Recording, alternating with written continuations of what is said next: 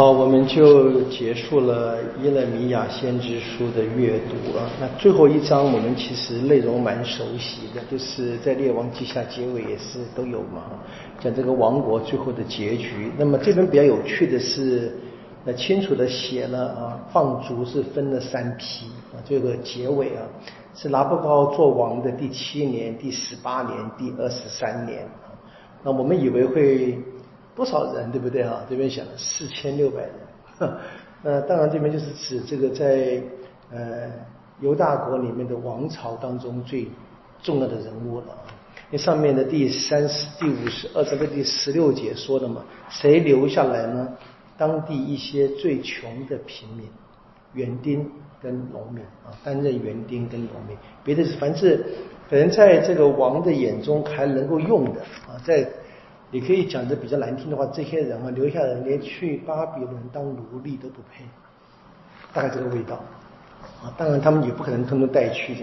然后呢，第五十一章，跟前面的五十章我们昨天读过的，就五十跟五十一章呢，就是先知的预言嘛，关于巴比伦的神谕。然后在这个五十一章的结尾，他特别也说了啊，说是耶勒米亚啊，在他们当初这个被。最后一次放逐要去的时候呢，这个七德克王走着，他有一个人叫做色拉雅的啊，被哎他陪着他去，在五十九节 啊，那乃利亚他的儿子色拉雅，那乃利亚另外一个儿子叫巴鲁克啊，他们是兄弟嘛，所以那是耶勒米亚这边这按照文字的写的是他们去。放逐之时呢，耶利米就写了一段一封书信，叫他去那边读啊。那这个书信从这个理解上面，从文字上就是这五十跟五十一章啊，耶利米的省略读。这边很有趣，他说第五六十一节说，你一到巴比伦就要设法宣读这一切话，然后呢说上主关于这地，你亲自说过要将它消灭，嗯，使这地无人居住，成为人看走兽绝迹的荒野。好，那这是前面那个内容嘛？然后解读完以后说，把它怎么样绑在一块石头上，丢在这个幼发拉底河里面。好的，说巴比伦要像这一部先知的作品这个书一样，跟死要沉入这个河里被沉没，再招来这他们最后毁灭之祸嘛。好，那我们今天第五十一章这个，我觉得有一个很美的地方，就是讲这个以色列子民的，他们的确是天主所喜欢的。这个妻子啊，就在五十一章说巴比伦要灭亡，可是以色列人呢？啊，第五节说，可是啊，以色列和犹大并没有成为寡妇啊。如果成为寡妇什么意思啊？天主死了，对不对？这个这边你看他他这个换个方式写的很美啊，就讲以色列。跟有就是以色列子民啊，犹太人，他全部的人类他们的他们有天主，有万军的上主哈，做自己的天主，做自己的丈夫嘛。那天主永存，另外一个写法了，你表达的他们的最核心的信仰。然后谈到这个巴比伦，另外一个写法也很有趣，这个你看这个，我们读一下第六，我读第六节开始啊，你们逃往巴比伦，各救自己的性命啊，不要因了他的罪过而自招伤亡。逃离，因为现在是上主复仇的时刻！上主要对他报复。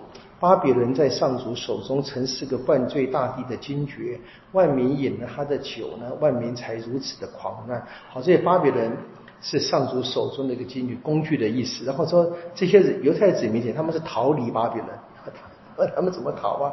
当然是后来那个那个呃呃。波斯王的那个拯救，在这边写的很有趣。他说：“霎时间，第八节，巴比伦倾覆瓦解，你们为他举哀，拿香料来医治他的创伤，也许他会痊愈。”，然后说：“我们本愿治愈巴比伦，他却不痊愈。我们放下他，各自回故乡，因为他们的罪恶滔天，直达霄海。”那写到这边变成什么？好像天主让犹太子民被放逐去巴比伦，在那边要成为什么？救拯救巴比伦的工具啊，要按照他们的，他们如果他们在当地真正按照天主的旨意生活的话，那我们知道后来我们读到这个什么，嗯，有这个达尼尔嘛，有这个三个青少年嘛，对不对？这大这大概这个味道，我我是这么联想的了。啊，这在这边就是这他们这个信仰的写法，说我们去被天主放逐了，天主还是有意的啊。那我的感觉是。以前这话都都都没注意过啊，就是这天主好像是真的是要用用尽各种方法救一切的啊，包含用这个这些被用这一个巴比伦用亚述帝国去打以色列人，是为了让他们悔改啊，他们不悔改。然后呢，把他们放逐到巴比伦，用反而用这些被放逐的去救巴比伦，让让让他们悔改，他们也不悔改，就都被罚了。好，那么谁来罚他们呢？在第十一节说，马代王出现了哈，上主已激起了马代王的锐气啊，因为他对巴比伦的计划是要将他消灭，是上主报复，为自己的殿宇复仇。那整个历史在天主手里啊，这当然是信仰的角度写的，这是犹太人的信仰啊。那当然，今天也是我们的信仰。你看我们是不是相信？我能不能这么信啊？就对现在的任何的困境啊，就不用太那么担心。做担该担心的是，我能不能够掌握住啊天主对我的旨意？不论我是被处罚，或者被放逐，或者生活多么的萧条啊，天主还可还是要一方面是要惩戒我，另外要用我啊。看我能不能够想这个啊？那么最后是第十五节，就是谈到这个再一次讲亚威嘛。亚威跟这一个外邦神明的区别，就巴比伦为什么会毁灭？因为他们所信的神啊，在第十七节说，他们所铸造的像只是虚无，没有气息，是虚幻，是愚弄人的作品。那天主呢？第十九节啊，那位做雅各伯产业的，跟他完全不同。啊，因为他是万物的造主，以色列是他的产业的支派，他的名字叫做什么？万军的上主。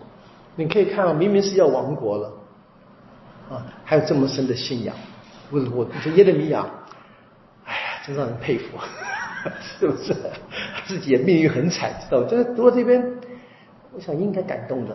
啊，那个那个，这什么是信仰？我想对我们自己是个，我们家里面，我们生活里面哈，说家里面有什么亲人啊受伤啊、疾病啊、意外呀，什么或者考试啊，是事业不顺呢，你都要看这个信仰的态度怎么去面对，这是我们真的要要要学的了。然后你看第二十节很有趣，巴比伦你是我的锤子。是我的工具而已了，不要那么太嚣张了，不要这个在在天主之上。好，就很简单，内容其实很简单，只是我觉得有有些字它真的写的非常美，我知道我的感觉啊，非常漂亮的，但是提醒我们在信仰上可以做很深的反省啊。那我就结束了这这个耶利米亚的先知书，那我们从明天就继续看读这个哀歌哈。那哀歌当然是指这个耶路撒冷毁灭了嘛，老百姓他们身上当然只有哀哭，那哀哭当然是一种非常深沉。的祈祷啊，不是单纯的哀怨而已。我们明天开始读这个，哀很短，只有五章，我们可以分两次给它就结束掉了。我们今天就这样子哈，感谢天主，我们结束了很长的耶利米亚，实在很沉闷了啊。但我们就是，但我觉得他的确是一个是很好的，在这个困境当中，我们会学会怎么样坚持我们的信仰。愿光荣归于父。即是其圣神，其说柔化，其显力量，直到永远。啊，应父及子及圣神之名啊。好，谢谢大家。谢谢。